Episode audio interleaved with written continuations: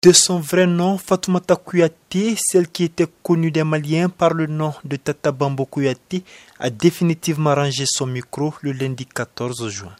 Cette icône de la musique mandingue a vécu ses heures de gloire dans les années 60, 70, 80 et 90.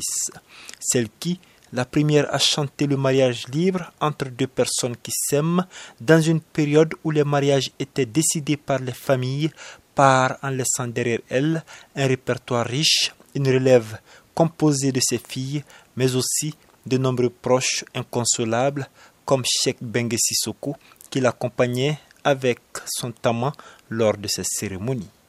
Nous avons perdu une grande cantatrice de la musique malienne, Tata Bambo Kouyaté. À chaque cérémonie des baptêmes, de mariage, Tata Bambo, elle m'appelle je viens jouer notamment avec elle. Elle a beaucoup aimé mon travail. C'était la maman de tout le monde. C'était la maman de bon cœur. C'était la maman de joie. Quelques jours avant son décès, le 10 juin, c'est une autre figure du théâtre malien en la personne de Hélène Diara qui quittait définitivement les planches et les plateaux de tournage.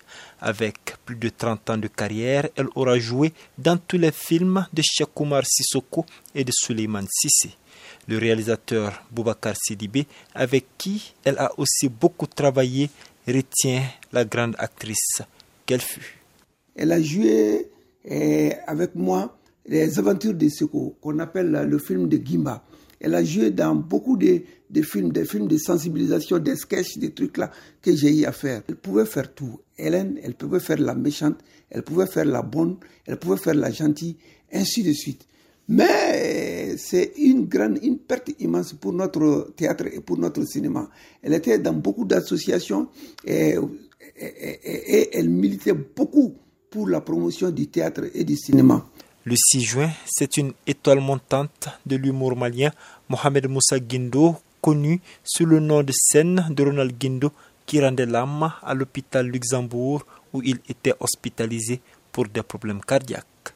Le Dogon qu'il était savait imiter, un art qu'il mettait au service de la paix et de la cohésion entre les communautés. Souri Diakité, connu sous le nom d'artiste de saccharose buccale agréable, slammer, retient de l'homme un acteur engagé pour la paix au Mali. Avec la mort de Ronald Guino, nous ne perdons pas seulement un ami artiste, nous perdons un talent.